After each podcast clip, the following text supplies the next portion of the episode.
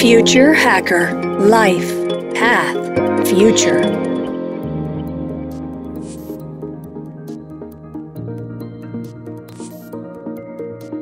Bueno, volvemos ahora en esta interesantísima charla con Francisco Santodo acerca del emprendedurismo y las nuevas formas ¿no? de mirar cómo se escala y cómo se, se sostienen los negocios. Francisco, hablábamos ahí de todo el mecanismo y la forma que se ha creado ¿no? para que se genere eh, ganancias ahí para, para actores, incluso y principalmente capital de riesgo y todo lo demás. Es importante ¿no? mirar que al final la semilla ¿no? de, este, de esto todo ha permitido ¿no? que el modelo pivote también, o sea, que el modelo pueda también cambiar y lo que estamos hablando es justamente eso.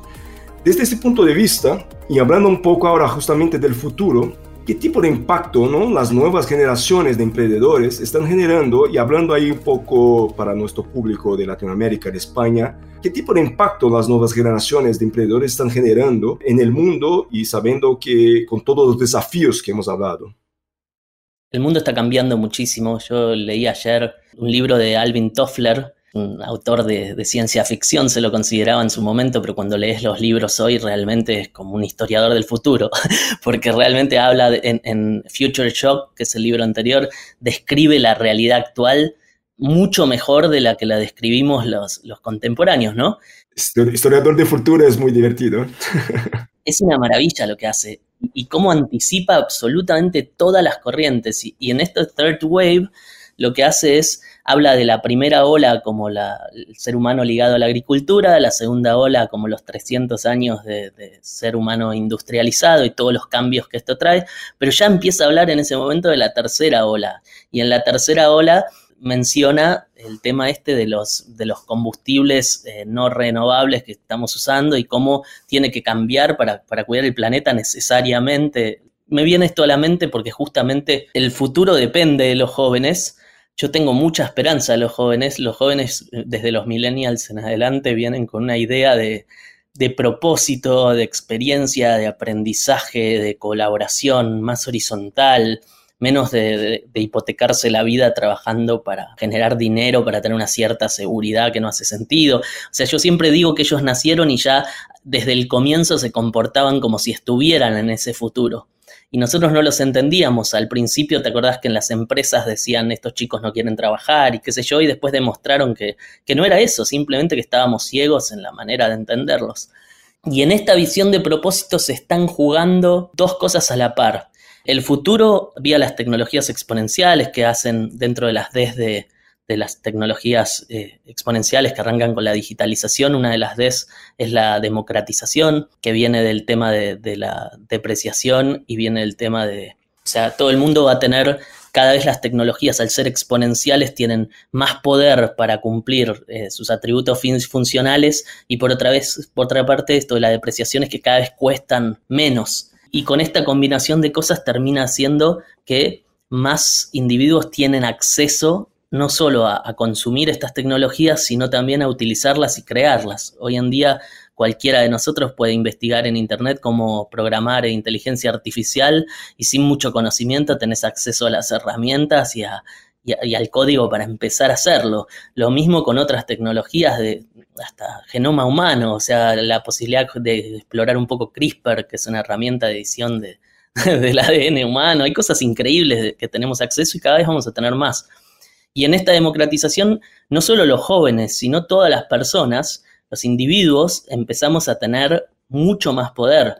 En este mismo libro de, Toffler es muy interesante cómo él menciona que la palabra individuo y la, sobre todo la, la, posibilidad de como personas individuales decidir cosas y empezar a tener algo de autonomía y consumir más o menos algunas cosas, fue creada en esta época industrial no tiene muchos años. Antes eran comunidades viviendo juntas, trabajando para, o sea, la producción y el consumo estaban juntos. En los últimos 300 años se separan, entonces algunos producimos y los otros consumen, y eso genera los mercados y hay una... Pero lo que intento decir es, esto es todo muy nuevo.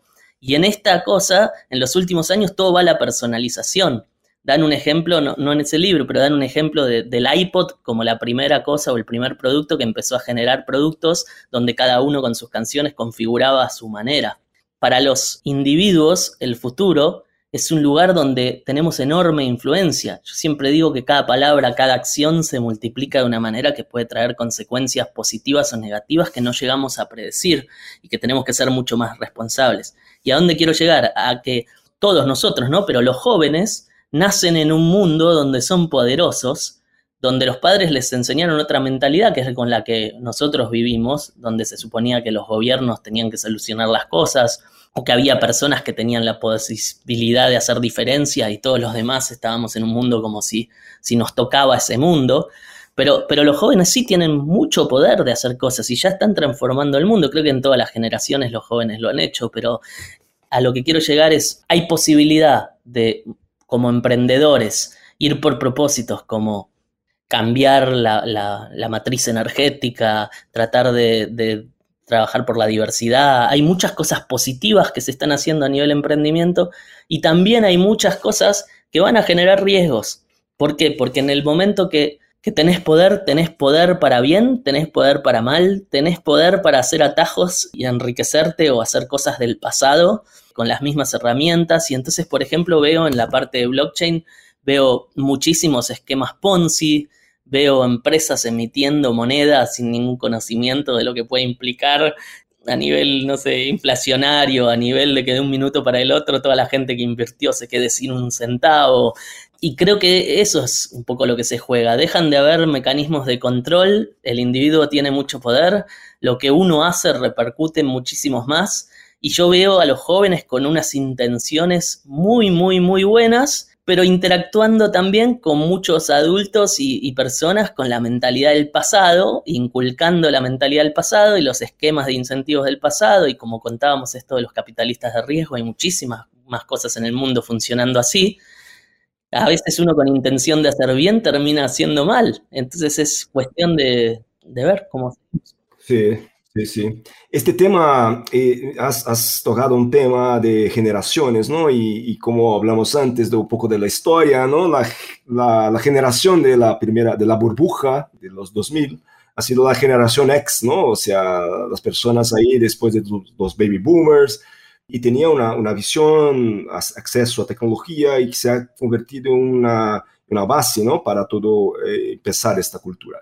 Y luego los millennials, como has comentado, y ahora tenemos la, generación Z y alfa, las generaciones de nuestros hijos, de los jóvenes que están en la escuela ahora mismo, como comentabas, yo de mi parte por lo menos noto que justamente las preocupaciones ahí con el mundo y otras cosas más allá de solamente el dinero juegan ahí un, rol importante ¿no? en las decisiones de, inversión, de negocios para esta generación. Entonces ahí me gustaría eh, saber un poco si esta nueva eh, generación, aunque tiene esta visión más actualizada del mundo, de la sostenibilidad, del futuro, está bastante ahí expuesta ¿no? a, una proyección de futuro muy eh, distópica, ¿no? Una, futuro, cuando vemos las películas de, futuro, las películas que hablan del futuro, siempre es un mundo bastante, con un futuro bastante negro o, gris por lo menos. ¿Cómo lo ves eso? Eso porque al final vemos que las películas son un poco la proyección de la, de la mentalidad de la gente y esto se convierte en una influencia para ¿no? una, una una cosa para mucha gente. ¿Cómo lo ves eso? Un poco el cambio en la lucha, ¿no? De, de, estas dos fuerzas o de fuerzas ahí muy, muy, muy distintas. Yo creo que, mira, partamos de lo que decía yo antes. Imagínense que antes vos podías tener un político que quería o de alguna manera en sus objetivos hacía daño y esto influía en un país y sus países vecinos. Ahora lo que yo digo somos 8 billones de personas y cada uno nosotros, de nosotros va a tener el poder de un país porque sin darme cuenta yo voy a, futuro con un costo marginal de impresión 3D bajísimo y posibilidad de imprimir en cualquier material y de acceder a diseños online casi gratis, yo en mi casa voy a poder imprimir un virus, voy a poder imprimir un arma de, alto alcance que haga mucho daño, voy a poder contaminar el agua de la ciudad. Un poco en esto del futuro distópico te trasladas a una cosa donde hay superhéroes y supervillanos, porque cada persona pasa a ser más y más poderosa si así lo desea en ese futuro todo puede pasar y los riesgos son muy grandes y el control es muy bajo. Y entonces ahí yo lo que veo es que de la misma manera que cuando se inventan las, las armas nucleares empieza a disminuir la guerra, porque llega a ser tan potente la provocación al enemigo, inclusive más débil, que puedes terminar muy mal. Cuando todos empecemos a tener ese poder, hay dos caminos. O seguimos con el bullying, el abuso, la discriminación, la marginación de personas porque se nos ocurre, porque hoy en día ya todo cambió, hay recursos de sobra, nadie debería tener hambre, nadie debería no tener un, hospital para ser atendido, es, las cosas son solo de intención y de falta de coordinación. Todos los días todos nosotros nos vamos a, a dormir sosteniendo que el mundo sea así. Bueno, si continúan todas estas cosas, va a llegar un momento que cada individuo va a poder hacer mucho daño por ese daño recibido. Hoy pasa y es trágico, pero no va a tener, no tiene el alcance que puede llegar a tener. Y en ese sentido yo soy optimista. Yo creo que por las buenas o por las malas, con muchísimo sufrimiento o con menos, vamos a llegar a ser personas respetuosas, cuidando el respeto a la diferencia del otro, eh, aprendiendo a dialogar, aprendiendo a, generar una, educación como, como deberíamos tener, o una manera de actuar, o un ejemplo de los líderes que en el futuro va a ser cada una de estas personas. En las comunidades actuales que cada vez ganan más fuerza, la autoridad no es del que fundó la comunidad, la autoridad es moral. La gente puede cambiar de comunidad, la gente puede seguir a quien quiera, las comunidades son horizontales y yo veo un futuro muy así. Veo un futuro muy horizontal y siento que las comunidades son la manera de generar una, un inicio una sociedad mejor y que pueden ser la manera de empezar a generar esto que necesitamos desesperadamente que se escucha, diálogo, colaboración, cuidado del otro, respeto, porque si no lo aprendemos por las buenas, la vamos a aprender eh, frente a desastres que no vamos a saber cómo manejar.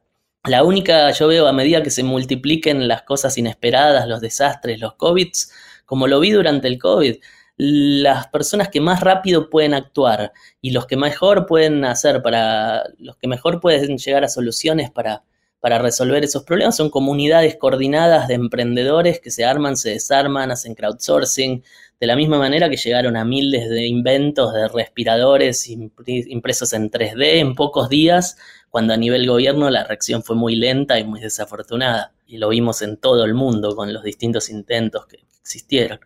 Entonces, nada, mi visión fuera de esto que cuento es, mi visión es positiva porque yo siempre soy muy optimista. Pero por otra parte siento, proyectando hacia futuro, que, no hay muchos caminos posibles. O un control totalitario de toda la población, como en estas películas grises, como están intentando imponer algunos países en el, en el este, donde hay una jerarquía muy clara y un control muy grande. O darnos cuenta que con las herramientas que, que están surgiendo tecnológicas, ese poder del individuo es un poco impostergable. Y aún con ese control totalitario, yo no sé si se va a poder sostener Mira blockchain, lo trataron de frenar en la parte de Bitcoin y criptomonedas de mil maneras. Ahora, ¿cómo detenes una cosa así? Y lo mismo pasa en un montón de áreas. El, médico en China que, decidió eh, hacer, una, dos, hacer nacer a dos gemelas clonadas con ADN, que claro, después lo castigaron, pero las nenas ya estaban ahí. O sea, cada uno con mucha más libertad y mucho menos control empieza a hacer cosas que que ya no se trata de si la autoridad central o un congreso definen si van a pasar o no. Van a pasar, porque no se pueden detener, entonces tenemos que aprender a convivir con la diferencia del otro y tratar de no lastimarlo. No, sí, porque justamente ¿no? la, definición de ética tradicional es justamente algunas costumbres o actividades que son aceptas por, aceptadas ¿no? por un grupo de personas. Eh, y esto era verdad cuando probablemente algunos, algunos, algunas culturas no, se, no hablaban, ¿no? Pero ahora cuando hablamos de una cosa más amplia y global, con alcance global, eso se convierte en un desafío, ¿no? Porque la ética incluso tiene que, tiene que mirar eso, ¿qué es la ética en este caso, como comentabas, ¿no? Es algo bastante, un desafío bastante grande para todos nosotros, ¿no? La humanidad. ¿Sabes ahí para sumar al desafío? Yo trabajando con tantos empresarios, emprendedores, eh, en Scalable tenemos una diversidad infinita de personas. Y me doy cuenta que, a nivel tecnología, sí, estamos bárbaros. La tecnología en un momento con la inteligencia artificial va a avanzar a una velocidad que no vamos a poder ni entender. Eh, y ya está pasando hace tiempo. A nivel muchas cosas estamos muy bien, pero a nivel comunicación no sabemos hablar con la persona que tenemos al lado, no sabemos hablar con nuestra familia, no sabemos hablar con nuestros amigos, no sabemos escuchar nada por fuera de lo que estamos preparados para escuchar nos violentamos con cualquier cosa que nos saca de nuestra eh, zona de confort, reaccionamos, somos máquinas de reaccionar, estamos muertos de miedo, tenemos unas nociones de, ligadas a este proceso industrial de, de que las cosas son de cierta manera y hay que desaprender a lo loco, hay que volver a, al, final, al final el binario, ¿no? De like, not like. es binario, ¿no? Es binario, no hay, no hay, no, no hay medio término, o sea, no discusión, gusto o no gusto. No, no, no, la industrial sacó todo tipo de complejidad, todo tipo de sutilezas, todo tipo de todo mecanicista y nos va a costar salir de ahí, porque la realidad cambia de una manera que te deja como que todo lo que sabías de golpe ya no, no existe y cómo te deshaces de eso y qué tomas para volver a aprender. Y entonces creo que los desafíos que tenemos, que justamente son los más básicos, pero los más desentrenados, son los que más necesitamos para el futuro. No necesitamos tanta tecnología, necesitamos poder dialogar y entender que el otro es igual a uno y no lastimarnos. no lastimarnos, entender los sentimientos del otro, entender que al otro le duele, entender que si reacciona mal es porque quiere ser querido. Cosas más básicas necesitamos. Bueno, al final la empatía, ¿no? Es algo que parece fácil de hablar, pero un poco más complicado de, de hacerlo, ¿no? Y de practicar. Pero bueno, ahí está el desafío y, ojalá las nuevas generaciones, nosotros también, ¿no? Que somos parte del mundo también, tampoco podemos dejar para el futuro solamente y, empezar ya, ya, ¿no? No, no, incluso ahí con lo que vos decís, yo creo que justamente los jóvenes, cuando vos me preguntabas, van con, son maravillosos los jóvenes de esta generación, van con un sueño de transformar el mundo, de impactar, de, y cuando las cosas en general salen mal, es porque se meten en los esquemas que nuestras generaciones y las generaciones previas diseñaron, mecanicistas para ganar dinero y qué sé yo. Entonces los chicos que quieren descentralizar la economía y juegan con el blockchain fascinados de cómo se puede descentralizar, a mí me parece maravilloso. Lo que pasa que necesitas tener un conocimiento de por qué se centralizó y todas las crisis económicas que existieron y qué hacen los bancos centrales y qué regulaciones se pusieron que tienen sentido, porque si no estás reinventando la rueda. Y si reinventás la rueda vas a pasar por todas las crisis vos mismo. Y si en vez de una moneda tenemos una moneda por jueguito, esto va a ser un vendaval de estafas y de desastre. ¿Esos chicos tienen la culpa? No, los de nuestra generación los manipulan, los hacen entrar en el VC, les hacen el juego por acá, les hacen el juego por allá y eso que era un sueño se convierte en un infierno. Bueno, Francisco, tenemos ahí el, tiempo y seguro que, hay mucho tema que hablar porque es, un tema fascinante y, muchas cosas, pero bueno, queda aquí la invitación para tenernos una nueva charla, una nueva conversación, Esta será un placer. Pero de todas formas, te agradezco muchísimo por ahora y, que tenemos ahí un futuro y que podemos mirarlo de una forma positiva, como has comentado. Pero muchas gracias por, por la charla y ha sido buenísima. De mi parte, por lo menos, he aprovechado mucho. Muchas gracias, Eduardo. Fue un placer conversar con vos y, mil gracias por la invitación. Admirador de, de Future Hackers. Future Hacker Life Path Future.